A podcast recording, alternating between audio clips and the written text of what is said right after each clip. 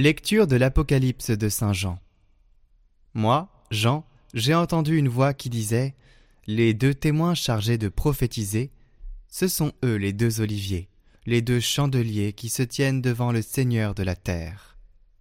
Si quelqu'un veut leur faire du mal, un feu jaillit de leur bouche et dévore leurs ennemis. Oui, celui qui voudra leur faire du mal, c'est ainsi qu'il doit mourir. Ces deux témoins ont le pouvoir de fermer le ciel pour que la pluie ne tombe pas pendant les jours de leur prophétie. Ils ont aussi le pouvoir de changer l'eau en sang et de frapper la terre de toutes sortes de fléaux, ainsi souvent qu'ils le voudront.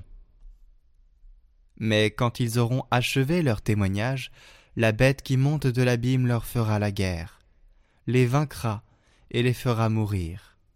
Leurs cadavres restent sur la place de la grande ville, qu'on appelle au sens figuré Sodome et l'Égypte, là où leur Seigneur aussi a été crucifié. De tous les peuples, tribus, langues et nations, on vient regarder leurs cadavres pendant trois jours et demi, sans qu'il soit permis de les mettre au tombeau. Les habitants de la terre s'en réjouissent, ils sont dans la joie, ils échangent des présents. Ces deux prophètes, en effet, avaient causé bien du tourment aux habitants de la terre. Mais après ces trois jours et demi, un souffle de vie venu de Dieu entra en eux. Ils se dressèrent sur leurs pieds, et une grande crainte tomba sur ceux qui les regardaient.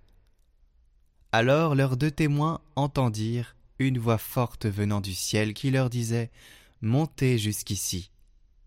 Et ils montèrent au ciel dans la nuée, sous le regard de leurs ennemis.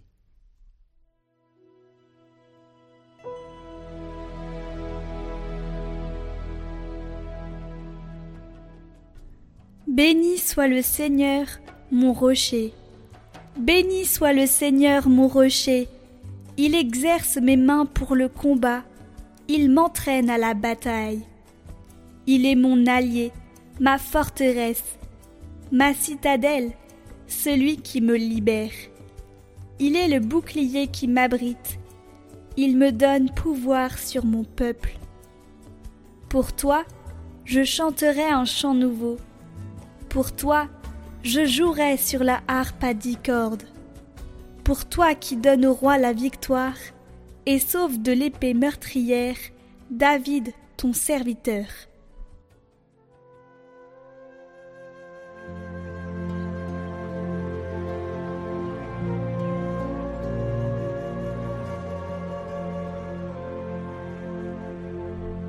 Évangile de Jésus-Christ selon Saint Luc.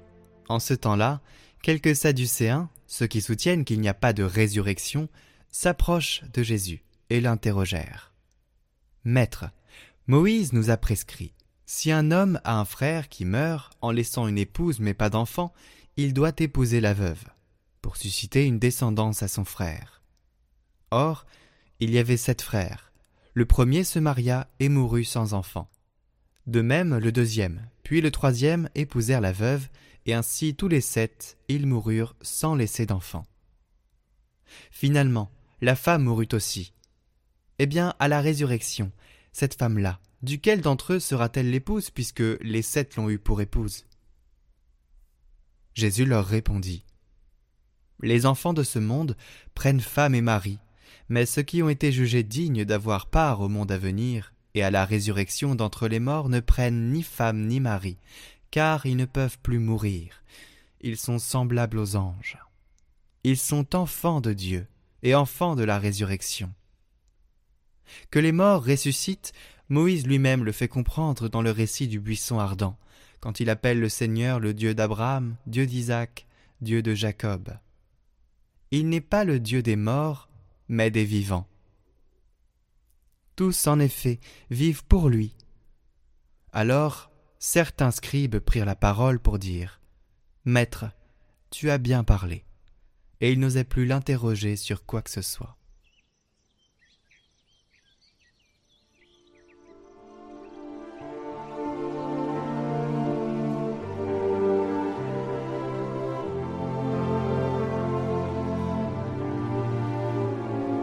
Notre pèlerinage va de la mort à la vie, la vie en plénitude. Nous sommes en chemin en pèlerinage vers la vie pleine, et cette vie pleine est celle qui illumine notre chemin. Ainsi la mort est derrière, dans notre dos, non pas devant nous. Devant nous se tient le Dieu des vivants. Là se trouve l'échec définitif du péché et de la mort, le commencement d'un nouveau temps de joie et de lumière sans fin. Mais sur cette terre déjà, dans la prière, dans les sacrements, dans la fraternité, nous rencontrons Jésus et son amour. Et ainsi, nous pouvons avoir un avant-goût de la vie ressuscitée.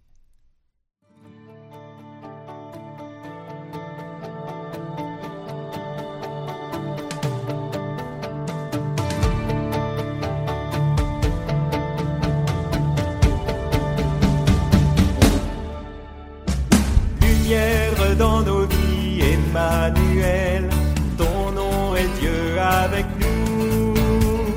Le don de ton esprit nous renouvelle, tu nous appelles à demeurer en toi pour vivre en enfant